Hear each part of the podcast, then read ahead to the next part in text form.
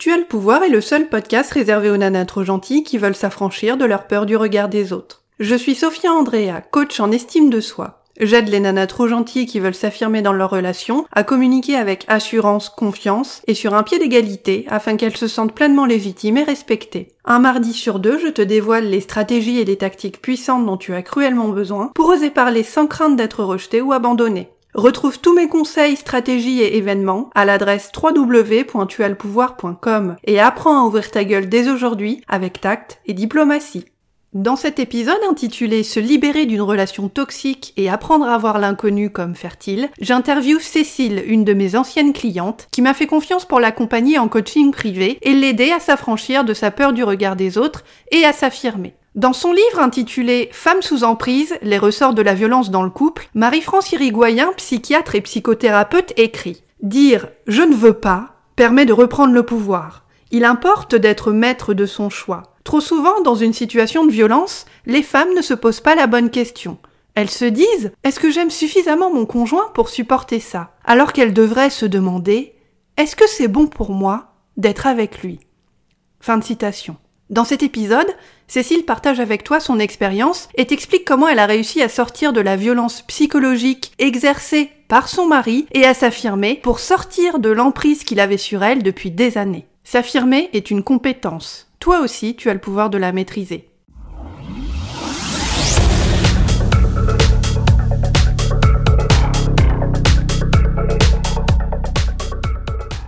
Bonjour Cécile, bienvenue à toi sur le podcast Tu as le pouvoir. Je suis ravie de t'accueillir.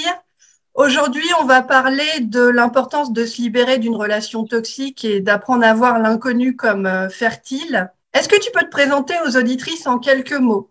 Alors bonjour Sophia, moi c'est Cécile. J'ai 35 ans et je suis l'heureuse maman d'une petite tribu. Je suis en couple depuis 18 ans. D'accord. Et tu as combien d'enfants? D'accord. Et à l'origine, qu'est-ce qui t'a amené vers moi? Quelles étaient euh, les raisons qui t'ont motivé pour me contacter? Alors, je vivais une période très difficile. Je venais de de me rendre compte que je vivais euh, une violence psychologique euh, assez forte dans mon couple. Et du coup, j'étais terrorisée par l'avenir. Je me sentais incapable de, de me projeter, incapable de, de, de, tout en fait. Euh, je savais pas euh, ce que je devais faire ni comment réagir. J'étais euh, vidée en fait. Voilà, j'étais vidée. J'avais besoin de, de soutien. J'avais besoin de, de soutien simplement. Et quand tu parles de violence psychologique, qu'est-ce que ça signifie? Alors, violence psychologique, pour moi, c'était des violences qui étaient invisibles, mais qui étaient euh, très, euh, qui étaient continues en fait, qui ne s'arrêtaient jamais. C'était des insultes, c'était du dénigrement, c'était des menaces de de me quitter, c'était des tacs à partir, c'était continu, voilà, du matin jusqu'au soir. Tout ce que je faisais était euh, pas assez bien, tout ce que je me mettais sur moi n'était pas assez bien. Voilà, c'était euh, c'était très difficile à vivre et comme c'est venu petit à petit dans mon couple, je ne m'en suis pas vraiment rendu compte. Ça, ça paraît incroyable, mais je savais que c'était pas l'idéal, mais je m'étais pas rendu compte que c'était une violence euh, aussi grave, que je ne devais pas vivre ça. Et quand est-ce que tu as commencé justement à te rendre compte de la gravité de ces violences? Mais Je crois que c'est mon corps qui m'a dit que c'était plus possible. Je, ouais. ouais. Mon cerveau était euh, comme euh, sur pause en fait, parce que cette violence était tellement continue que je j'avais comme désactivé mon cerveau et à un moment mon corps commençait à me lâcher. Je, je, je n'arrivais plus à respirer. Je je me sentais tellement mal que là je me suis dit ben ça ça, ça doit vraiment euh, pas être correct quoi. Donc j'ai j'ai pris rendez-vous chez un psychiatre mm-hmm. pour parler avec lui et j'ai vu dans ses yeux toute euh, l'inquiétude qui euh, qu'il avait pour moi. Et là quand j'ai vu ça, c'est son regard et qui m'a dit mais c'est très violent ce que vous vivez. Et ben ça, j'ai eu comme un électrochoc et là j'ai compris que ben stop quoi, c'était pas normal. D'accord. Et c'était quand le premier rendez-vous avec ce psy et cette, cet électrochoc? Hum, C'était, je, je pense, en mars dernier. En mars de l'année dernière? Ouais. D'accord. Et à l'époque, du coup, quand tu es allé voir ce psy, quelles étaient les difficultés que tu rencontrais pour t'affirmer dans ton couple? Ah bah toutes les difficultés du monde en fait. Euh, je lorsque j'osais dire quelque chose, il me disait ferme-la devant les enfants et du coup comme je ne voulais plus pas faire vivre ça aux enfants, c'était un cercle infernal. Je ne disais plus rien je me renfermais et la violence montait. Et si j'osais dire quelque chose, il me disait, bah, tu prends les gosses et tu te casses. Si t'es pas contente, c'est pareil. Et en fait, chaque fois que je, j'osais peut-être dire euh, stop ou non, ou c'était, euh, la violence faisait qu'augmenter, en fait. C'était mmh. l'escalade de la violence. Euh, si, donc, Oui, et en plus, ton souhait, je suppose, de protéger tes enfants, comme tu disais, de, de cette atmosphère dans la maison. Et en plus, tu vois, j'ai grandi dans un milieu euh, où il y avait de la violence euh, chez moi quand j'étais enfant. Mmh. Mmh. Du coup, je me suis construite avec l'idée que cette violence, elle aurait pu être évitée si ma mère euh, s'était tue. Donc, moi, je me disais inconsciemment, hein, tais-toi mmh. et il n'y aura pas de violence. Et en fait, c'est tout le contraire qui s'est passé je, je, pense que j'ai laissé cette violence, euh, que ma part de responsabilité, elle existe hein, dans cette euh, relation. C'est que j'ai j'ai laissé faire, je me suis laissé euh, déborder par tout ça et j'ai tout en pensant, tais-toi, il n'y aura pas de violence. Et euh, voilà, ça fait partie de, de ma construction euh, personnelle. Donc, euh, il, il, faut le déconstruire maintenant parce que je suis bien consciente que c'est pas la réalité. C'est pas parce que tu vas te taire qu'il y aura pas de violence. Au contraire, en fait. Mais bon, je me suis construite comme ça, donc euh, on en était là. D'accord, oui, à ce moment-là. Et du coup, quels étaient les, les, effets négatifs que tes difficultés à t'affirmer euh, avaient dans ta vie l'année dernière? Mais si tu veux, je me sentais euh, engloutie par tout ça. Je, je, je n'avais pas la capacité de pouvoir dire ce que je ressentais et je, je perdais pied, je ne maîtrisais plus rien. Je, je, je m'en voulais à moi-même d'être un si mauvais exemple pour mes enfants, en fait, de, de, d'accepter cette violence sans rien dire, de ne pas être un exemple de, de savoir dire stop, de savoir dire non, de ne mhm. pas laisser faire. Moi, ma santé, elle commençait à. Ma santé psychologique et physique, je commençais vraiment à. Cette situation me faisait beaucoup de mal, en fait. Je subissais. Euh... Je subissais tout ça et, et j'étais plus maîtresse de rien du tout, en fait, si tu veux. Voilà. Je ne maîtrisais plus rien, plus rien du tout. Et je me sentais euh, incapable de le faire en plus, si tu veux. Je, je me sentais illégitime dans le fait de dire euh, ça, je suis pas d'accord, ça, c'est pas possible. Je, je me sentais aucune légitimité à dire, euh, à poser mes limites. Je, je, ne sais pas pourquoi, ni comment j'ai pu euh, arriver au, aussi bas, en fait, à, à ne plus me sentir capable ou euh, le droit de dire non. Sous prétexte qu'il fallait que je, je sois une bonne femme, une bonne épouse, une bonne mère, que voilà, je voulais être à tout prix, euh, être aimable, celle qui est aimable, celle qui est gentille, hein, voilà, celle qui est gentille. Ouais. Et je me disais, je, je me, je, même parfois, je me valorisais de ça je me disais, ah, mais toi, euh, quand même, euh, ton mari, il a de la chance. Euh, tu as vu comme tu es sympa avec. tous les hommes n'ont pas cette chance. Mais c'est pitoyable, en fait. C'est moi qui me suis mise dans cette situation. Et pourquoi pour, Probablement pour être aimée. Puisque c'est ça, être aimable, c'est.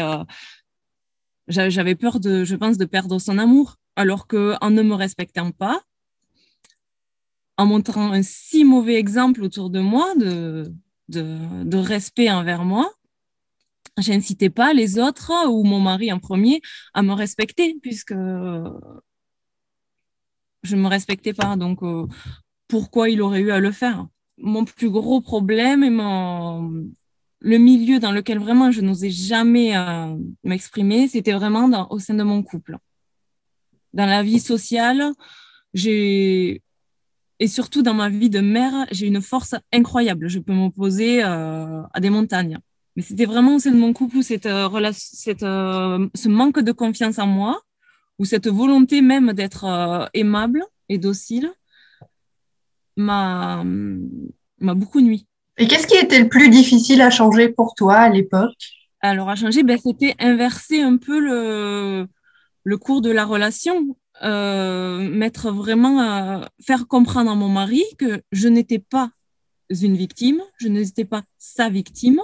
Mm-hmm. Et faire changer, de passer du point A où lorsque je lui dis là je suis pas d'accord et qu'il me disait ferme-la, à un point B où là je lui euh, peux lui dire euh, cette façon de t'exprimer, euh, ce mot que tu utilises pour parler de moi, je ne suis pas d'accord et où ils disent ce qu'il veut, je, m'en fiche, mais où ils le respectent en fait. Et là vraiment il y avait un, un fossé qui était en fait, sans aide, ce fossé-là, je n'aurais pas pu le traverser seul. C'était, énorme, c'était un gouffre, en fait. Et rien de ce que j'avais en mon pouvoir, rien n'aurait pu, euh, pu euh, me permettre de passer de ce point A à ce point B. J'ai vraiment eu besoin de, voilà, de soutien, de, d'aide. Et du coup, quel, quel résultat est-ce que tu voulais obtenir dans ta, dans ta relation? Qu'est-ce que tu voulais transformer à l'époque où tu m'as contacté Alors, dans ma relation, euh, ce que je voulais transformer, c'était euh, ben, un minimum de respect. Euh. J'étais pas exigeante. Hein. J'étais vraiment un minimum de respect, ne pas être insultée, ne pas être dénigrée au quotidien. on peut avoir des valeurs différentes, des idées différentes, mais il n'est pas nécessaire de le faire payer à l'autre. C'est comme ça. On est différents, on est deux entités, on a une vision différente de la vie et on ne peut pas et on n'a pas le devoir non plus de faire euh, changer l'autre. Donc je, voulais qu'il ait conscience, euh, mon mari, que je suis moi, je suis Cécile et que il n'a pas euh, à essayer de me faire changer. Ce n'est pas pour mon bien je, n'ai pas envie d'être une meilleure personne, j'ai juste besoin et envie d'être moi et d'être respectée comme je suis. Il avait beaucoup de mal, je pense que lorsque il, il euh, il avait pris la, vocation un peu de, me faire devenir une meilleure femme, une plus belle femme, une femme plus soignée, une femme euh, qui fait mieux le ménage, voilà, qui nettoie, qui tient, qui a une voiture rangée et propre, voilà. Mais moi, je suis moi-même. Pour toi, être respecté, ça veut dire quoi? Alors, être respecté, c'est euh, déjà dans le, les mots, pas être euh, insulté. Je ne veux pas être dénigré et je veux être accepté comme je suis, sans commentaire. je ne sais pas comment l'expliquer, mais tu vois, je veux que ma personne, elle soit euh, préservée. Dans un couple, on est deux. Je ne vois pas le couple comme euh, deux ennemis qui se feraient euh, lutte. Je veux être respecté et soutenu. Et respecter, ça voudrait dire avoir conscience, que, que mon mari ait conscience que mes idées sont les miennes et que j'ai des idées et qui doit les accepter, en fait. Voilà. Même si ce ne sont pas les siennes. Même si c'est pas sa façon de faire, mais qu'il ne doit pas me reprendre à chaque fois. Et qu'on peut, euh, en plus je suis ouverte au dialogue, on peut en parler. Et la grande difficulté aussi que j'ai trouvée et les choses que je voulais faire évoluer, c'est que quand j'ai recherché sur Internet un peu relations toxiques, partout il y avait écrit euh, partir s'éloigner au plus vite de la personne qui euh, vous fait du mal. En fait, dans la réalité, moi, c'était c'était difficile euh, d'un point de vue euh, pratique et d'un point de vue psychologique. Parce que pratique, quand on a beaucoup d'enfants en bas âge, ben, tourner la porte, quoi, claquer la porte et disparaître, ben, c'est impossible. Ouais.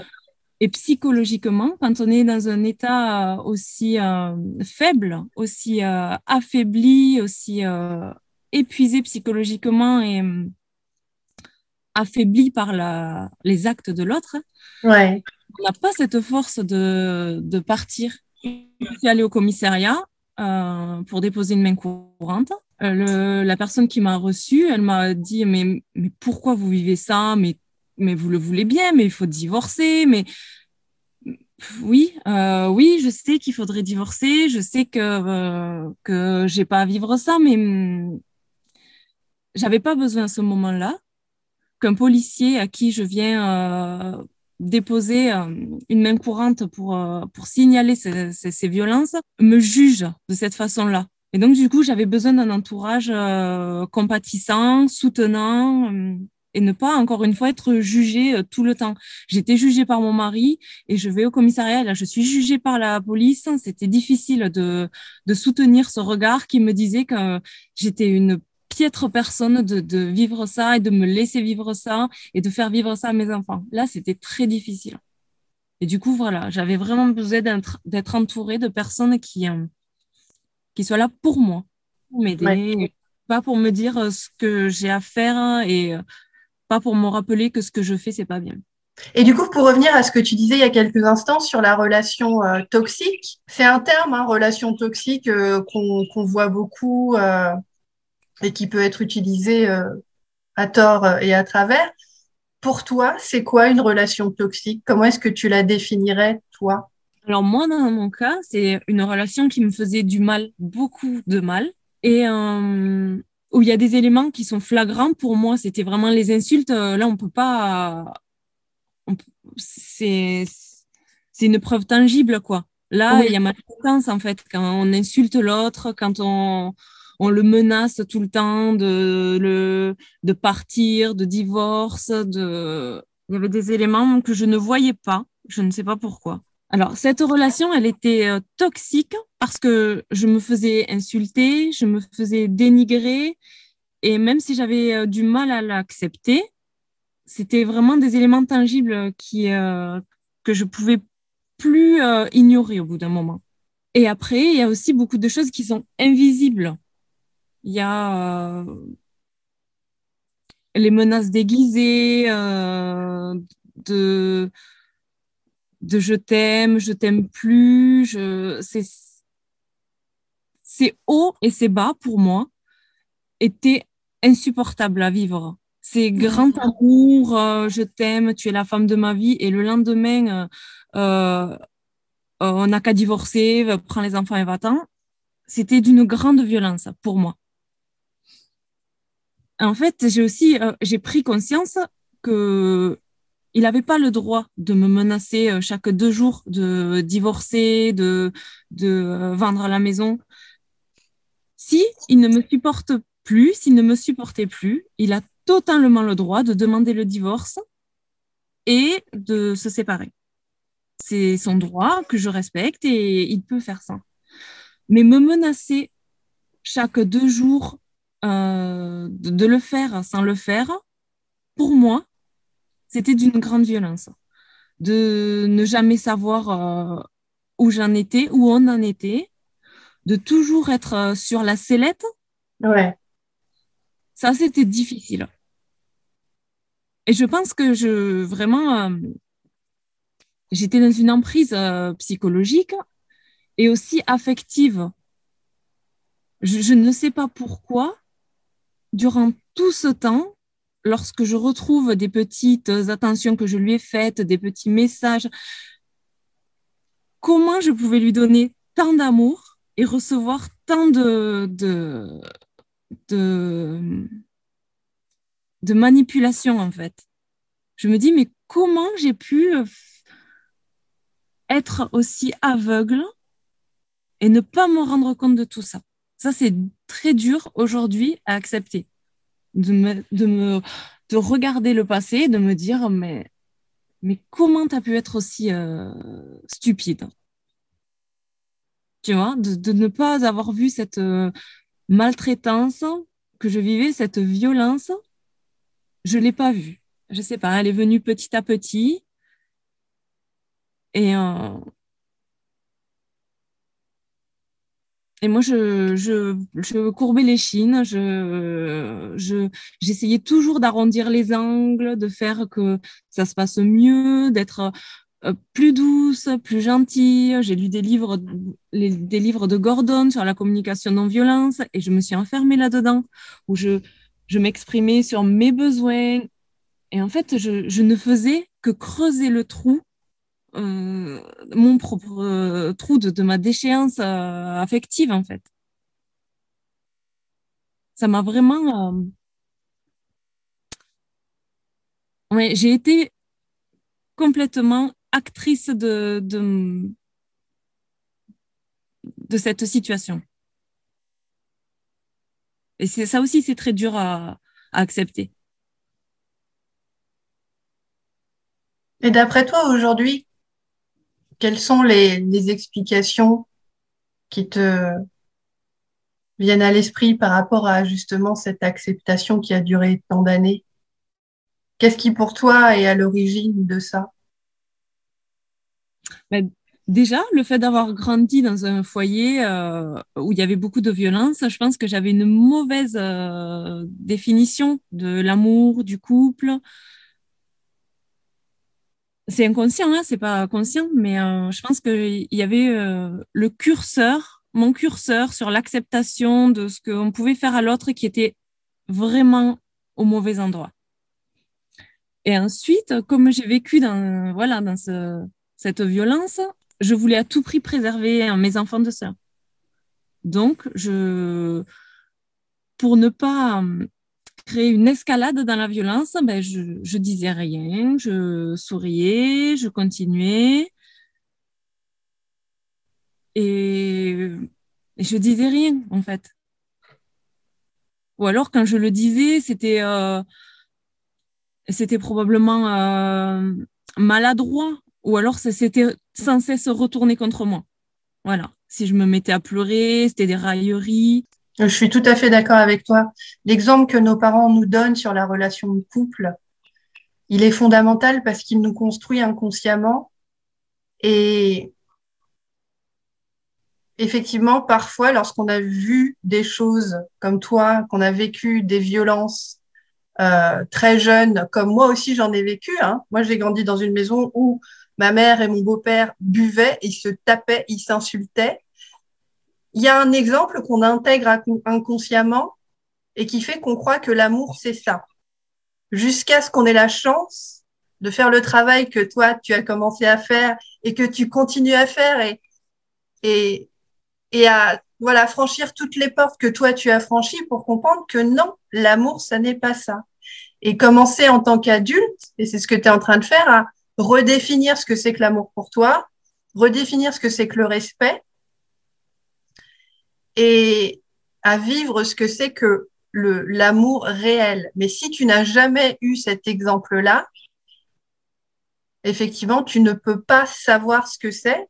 Et c'est pour ça que malheureusement, il arrive parfois qu'on subisse ce type de violence sans s'en rendre compte parce qu'on a appris à les associer à une forme de normalité et qu'on n'est pas responsable de ça puisque ça nous a été transmis très tôt pendant notre enfance. Le, pire, c'est de le savoir que inconsciemment on reproduit tout ça. Et je, voyais bien que, oui, mais c'est vrai. C'est c'est euh... pas ta faute. C'est pas ta faute. C'est tout ce que tu as toujours vu. Ouais. Mais je me rattachais au fait de dire que ben, mon mari, il n'était pas du tout violent comme mon père. ça n'avait rien à voir.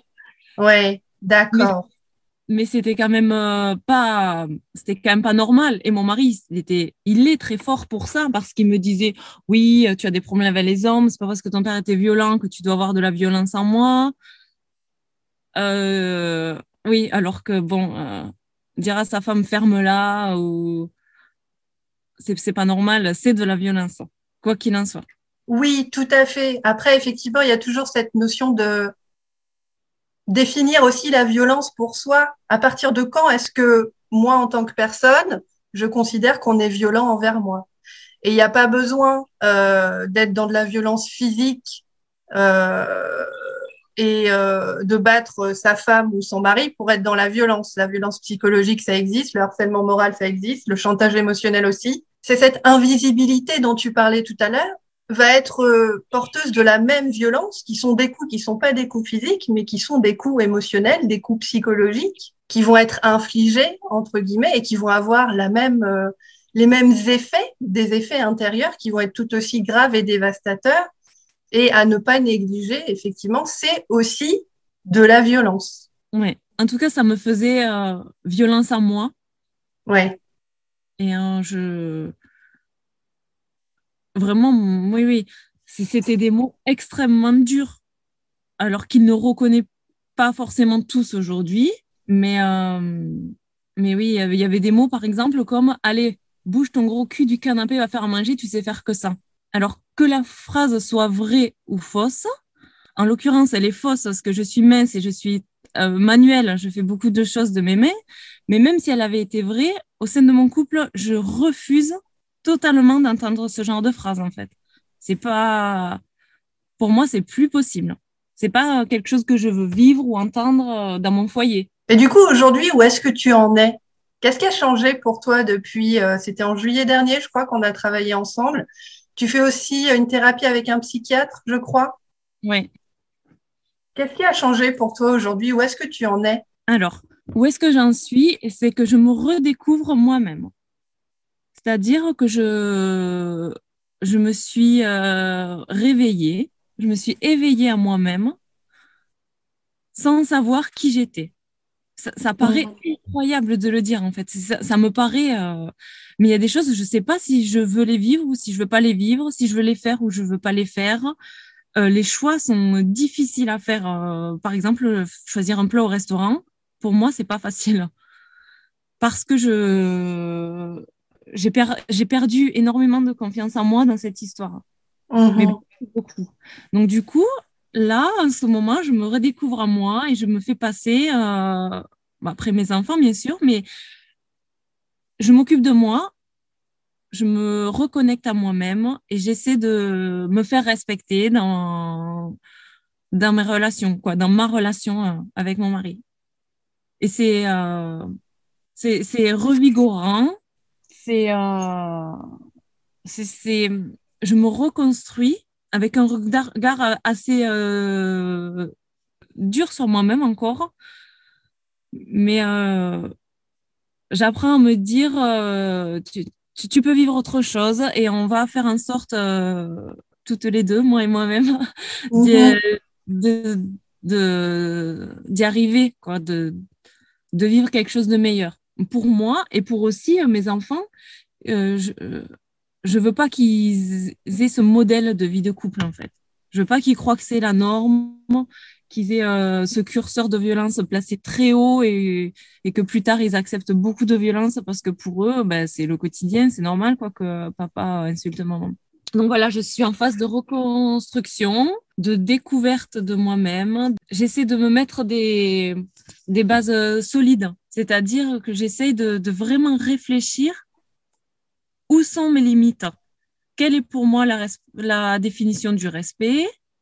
Quelle est la définition euh, du couple? Quelle place je veux laisser à l'autre, à mon mari en l'occurrence, ou quelle place je ne veux pas du tout lui laisser? Et ben, c'est difficile parce que ça fait beaucoup de sujets, ça fait beaucoup de choses, mais euh, je me sens mieux avec moi-même, donc je, je sens que ça vaut le coup je sais que c'est là c'est euh, pas facile tout le temps de ce travail intérieur. Moi, ça me fait peur parfois de, bah, de, d'aller fouiller, de savoir pourquoi j'ai accepté ça, pourquoi, comment j'ai pu en arriver là. Ça porte ses fruits parce que je, je me sens forte. Je me sens plus forte et euh, je me sens plus respectée aussi parce que je le suis, parce que je, je me, je l'impose en fait. Euh, cette, cette, euh, cette limite que je me suis fixée et que je ne veux que personne dépasse aujourd'hui. Quoi. Mais c'est un travail parce que ça prend de l'énergie, ça me prend beaucoup d'énergie. Oui, tout à fait. Ouais, ouais. C'est un travail qui est, qui est aussi extrêmement énergivore et fatigant, le fait de se transformer, aller chercher voilà ce qu'il y a dans son inconscient, etc. C'est c'est très courageux et c'est très très fatigant, mais en même temps, les, récompenses et les victoires sont là et ça aussi, ça permet de trouver de l'énergie pour avancer. Je, je, profite vraiment pour te remercier, Sophia, parce que tes podcasts m'accompagnent au moindre moment de doute. Et c'est très déculpabilisant de, de réentendre qu'en fait, c'est une construction euh, sociale, d'une part, le fait que j'ai accepté tout ça, et c'est une construction personnelle parce que j'ai grandi dans un milieu violent et d'arrêter de, de, me culpabiliser d'avoir vécu ça. Oui, je l'ai vécu. C'était comme ça. C'était une période où mes enfants étaient petits, accaparaient beaucoup de mon énergie, de ma où j'ai laissé filer, j'ai laissé passer euh, tout ça et il est jamais trop tard. Aujourd'hui, j'ai dit non et euh, voilà, je, vraiment, je, m'appuie sur tes podcasts pour me, pour me légitimer dans, dans cette démarche. Me dire, mais, tu, mais oui, tu es dans la bonne voie, Cécile, tu as raison de faire ça.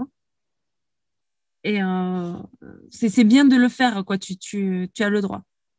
Ouais, Absolument. Absolument. Mais je t'en prie. Et merci à toi de.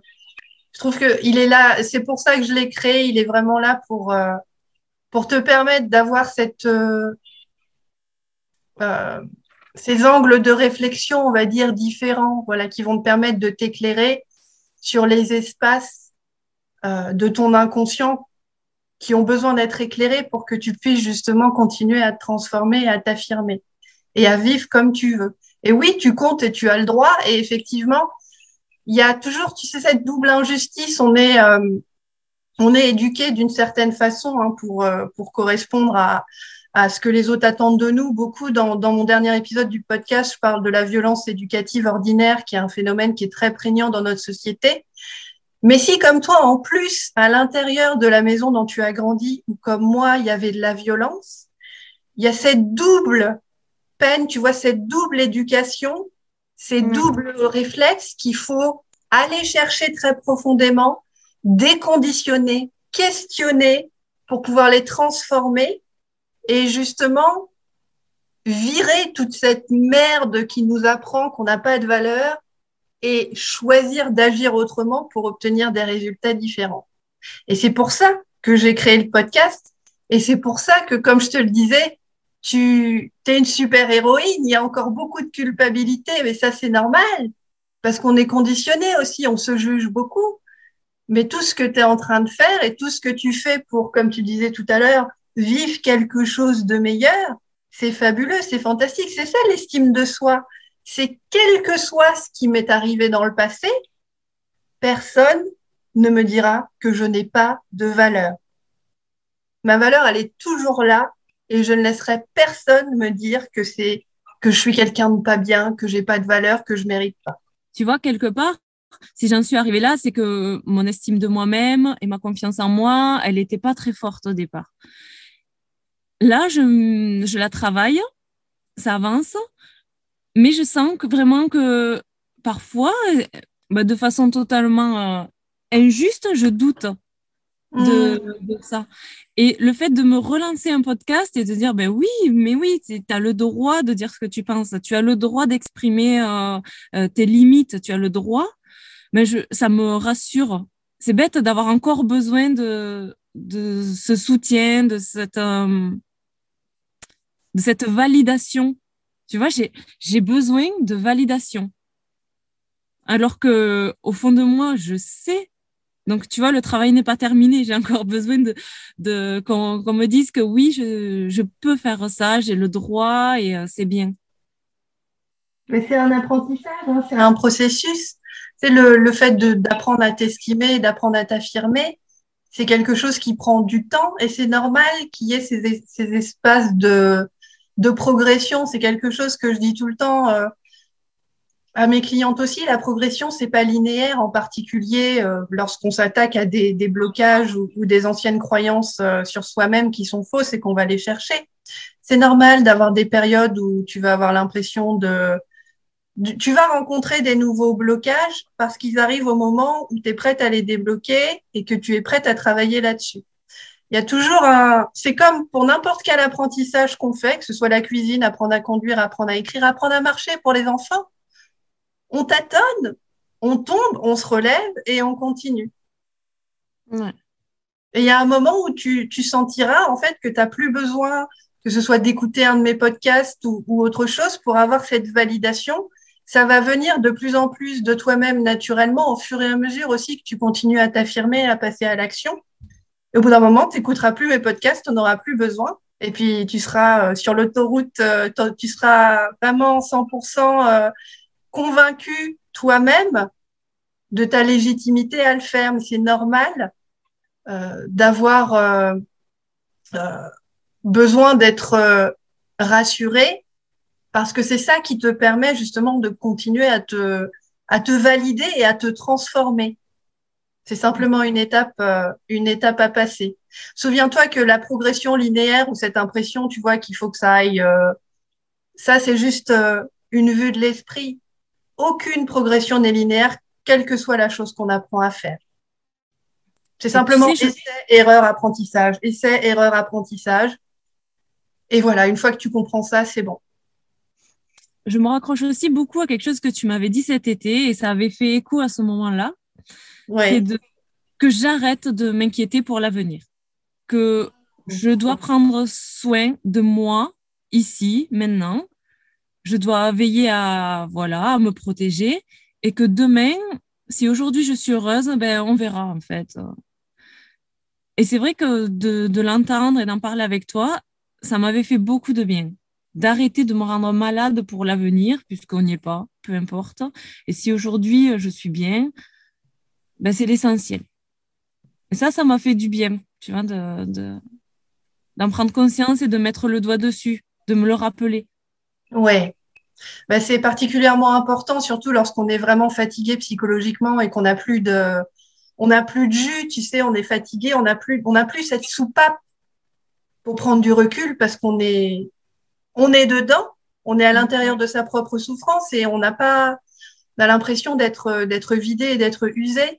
Et apprendre à voir euh, l'inconnu comme fertile et apprendre à ne plus s'inquiéter, apprendre à pas se faire des films par rapport à ce qui va se passer, c'est une composante qui est très important, euh, dans, très importante dans la, la, construction de ton estime de toi. Ça te permet vraiment d'apprendre à apprendre à regarder tes pensées, apprendre à comprendre comment tu t'inquiètes pourquoi tu t'inquiètes et apprendre aussi que tes pensées ne sont pas la réalité.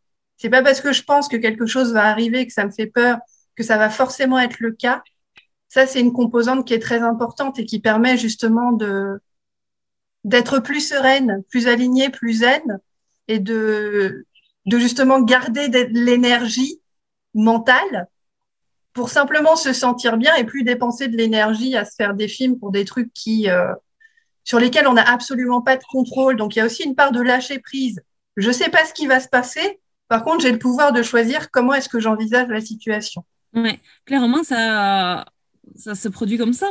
Et en plus, même je te dirais que ce que je me dis en ce moment, c'est que peu importe ce qui se passera, je sais pas comment dire, mais moi, je veille sur moi-même je, je, m'oppose à, des formes d'irrespect envers moi-même. Ouais. Et peu importe ce qui se passera, si mon mari n'est pas d'accord avec ça, si ça ne lui convient pas d'avoir une femme qui, euh, qui s'oppose à lui, eh ben qui, qui divorce ou qui. Mais euh, je n'ai plus peur de conséquences, en fait. Ouais. Voilà, le plus important, aujourd'hui, pour moi, c'est plus mon couple. Je serais pas prête à tout accepter encore juste pour que ce couple perdure. Je ne peux pas recommencer à m'oublier, à me, à m'abandonner. Donc euh, les films, euh, je, je perds plus de temps à m'en faire puisque en fait ils m'intéressent pas. Quoi qu'il advienne, c'est pas très grave. Le plus important c'est que moi je sombre pas. Donc il y aurait pas de, il y a plus de scénario catastrophe puisque si moi je prends soin de moi-même, tout va bien. Et du coup, pour toi, quel a été le plus grand acte de, de courage que tu as réalisé pendant qu'on a travaillé ensemble? Alors, le plus grand acte de courage, c'est euh, il y a eu un grand acte et plein derrière. C'est oser dire à mon mari, là, moi, ces conditions, c'est fini, je ne vis plus avec toi. Euh, dans, ce, dans cette relation, pour moi, c'est plus possible. Donc, j'ai déjà mis un stop. Un stop euh, qui était difficile à mettre parce que personne autour de nous ne se serait, n'aurait euh, cru ce qui se, ne m'aurait cru à moi. Personne ne m'aurait cru. Ah, tu vois, Sophia, un matin, je sais pas d'où c'est sorti, mais j'étais à, bout. J'étais, euh, j'étais une loque en fait. Et je me suis dit qu'il fallait que je fasse quelque chose. Donc j'ai appelé sa mère, ma mère et son meilleur ami. J'ai mis tout le monde autour de la table et j'ai dit voilà comment il me traite, voilà exactement ce qu'il me dit, voilà ce qu'il me fait. Et là, pour moi, c'est plus possible. Je, ne peux plus. Du coup, euh, les gens étaient vraiment extrêmement surpris. Euh, ils ont demandé est-ce que c'est vrai que tu fais ça? C'est vrai? Parce que c'était invisible hein, de l'extérieur, toute cette violence. Et il a dit oui. Et là, du coup, moi, je me suis sentie euh, délestée d'un poids. Enfin, des gens allaient, euh, étaient au courant et pourraient, ou peut-être pas, me soutenir, mais déjà, j'avais euh, informé des gens, des gens étaient au courant. Et avec sa validation à lui, il a reconnu à ce moment-là que c'était vrai qu'il faisait ça. Hmm. Et pour moi, là, déjà, la partie était gagnée parce que je, n'étais plus seule, en fait. Ouais. Et c'était vraiment le, premier pas de ma victoire, de ne plus me, de me sentir euh, que des gens, ça y est, des gens étaient au courant de ce que je vivais. Et là, il y avait trois témoins, donc ça ne pouvait plus continuer comme ça, en fait. Ça, n'allait plus continuer comme ça, puisque trois personnes étaient au courant de ce que je vivais. Ouais. Ça y est, c'était la première libération et c'était un, poids énorme qui se levait. C'était euh, c'était incroyable, cette ressource que j'ai pu trouver en moi de me libérer de, de ça. Des gens étaient au courant, ils allaient m'aider ou pas après, mais euh, je n'étais plus toute seule face à lui.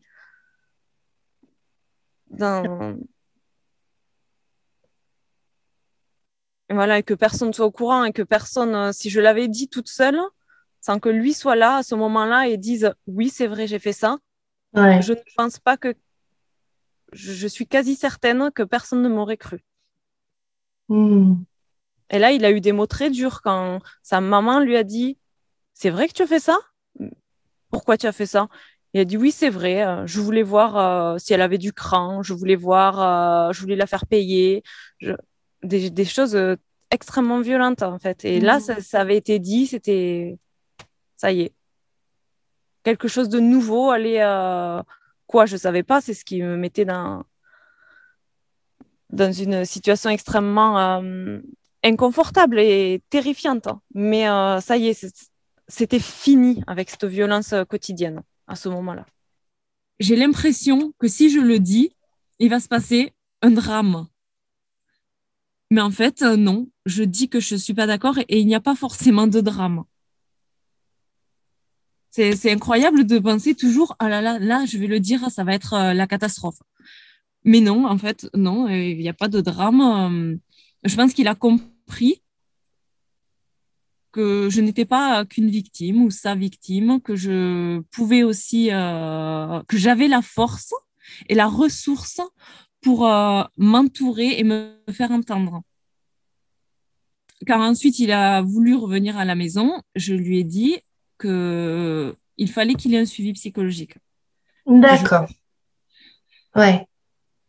Pendant des mois, il a laissé traîner. Et en fait, pendant de très longs mois, je suis restée sur ma position. J'ai dit non, tu ne reviendras pas tant qu'il n'y aura pas un suivi psychologique. C'est c'est euh, important pour moi et nécessaire.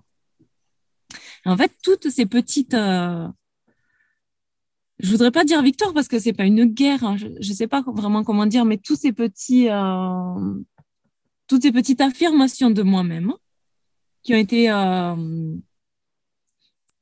acceptées me font dire qu'en fait, euh, j'ai raison de le faire, je peux le faire, j'ai la légitimité